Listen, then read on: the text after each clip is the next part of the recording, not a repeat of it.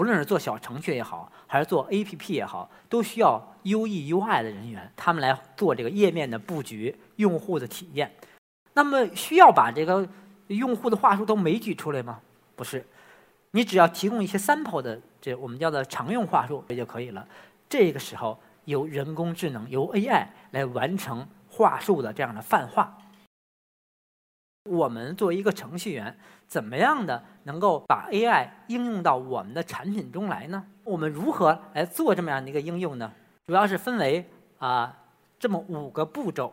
这是我们的官网，官网的右上角是一个开发者认证，也就是说，我们的开开发一个基于 DOS 或者开发一个智能语音的应用，我们分为这样的六个阶段。第一步就是注册，就是需要你。提供自己的一些信息，为什么要提供信息呢？因为你这个技能可以是免费的，也可以是收费的。收费的话，不但要填填信息，还要填你的银行账号，否则我们的钱打不到你的账户上来。然后就是创建技能，创建技能就跟我们创建小程序或者创建一个安卓或者 iOS 上的 APP 一样，你要提供它的名称啊，提供它的图标，提供它一些介绍啊。大家如果有发在 iOS 上发布应用的经验的话，你也可以。过程是类似的，你要提供截截图、图片，有的还需要提供视频。这是创建一个应用啊，就是这样的。另外一个核心的难点，或者说做一个 AI 的，或者说做一个智能语音交互的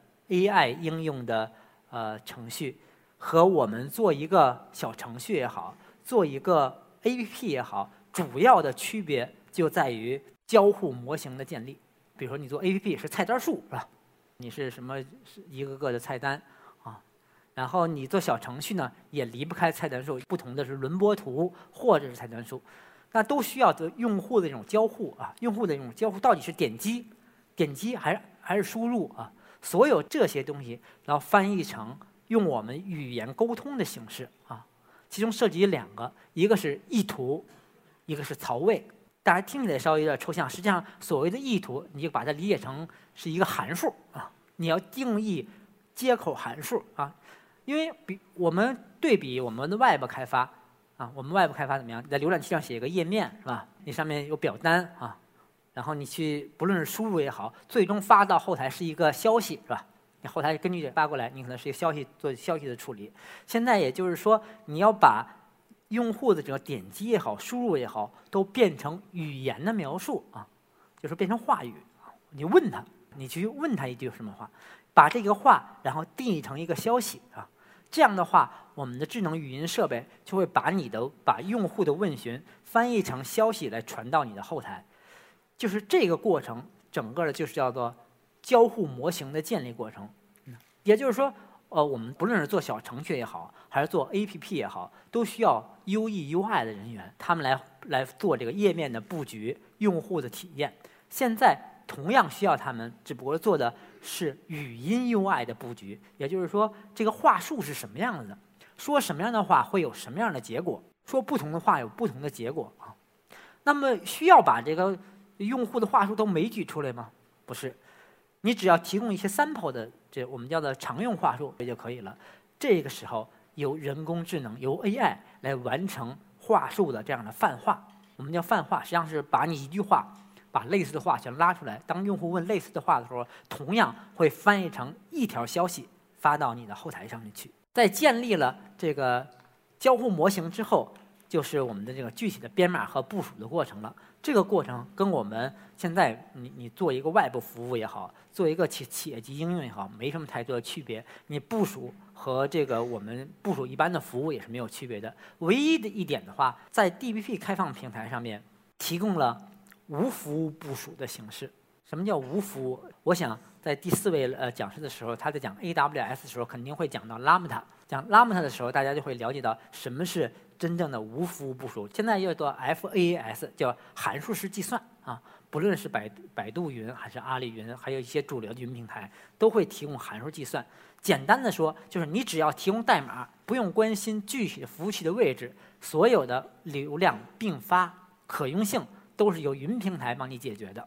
也就是说，你只需要提供一段代码，上传到对应的百度云的这个 CFC 服务上面，就无服务。这种架构上面去，然后你就可以在音箱上面来实现这个具体的应用了。这是具体的部署的形式。啊，部署完之后，实际上我们还不能够上线啊啊，因为我们还有一个测试和验证的过程啊。尤其是现在对这个呃 content 的内容管的都比较严啊，有还有一个人工审核的一个环节，就是验调试和部署。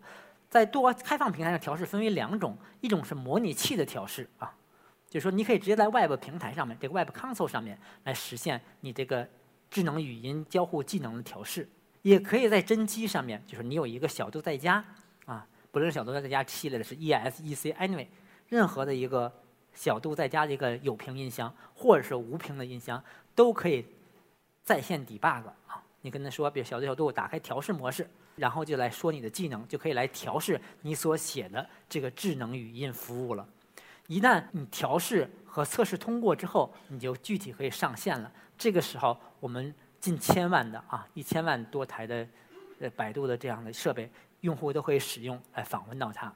举一个简单的啊，也许大家觉得这个很复杂，我们不举百度的好不好？我们比如说谈这个 Alexa 在美国。Amazon 它有 Alexa，实际上是都也是一套智智能音箱。那个上面一个收入最好或者效果最好的智能语音应用，大家可以猜猜是什么啊？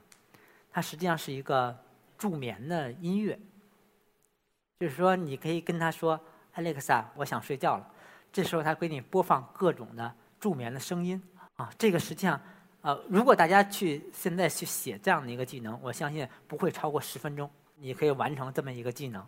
啊，这么一个智能语音应应用，因为在我们多 S 平台上还提供了另一种方式，大家相当于一种尝鲜的方式。这个尝鲜的方式是什么样子呢？就是说零编程，你不需要编写代码，你只需要传 content，五分钟你可以创建一个技能，你也可以能够在音箱上面体验你具体写的语音智能的语音交互的服务。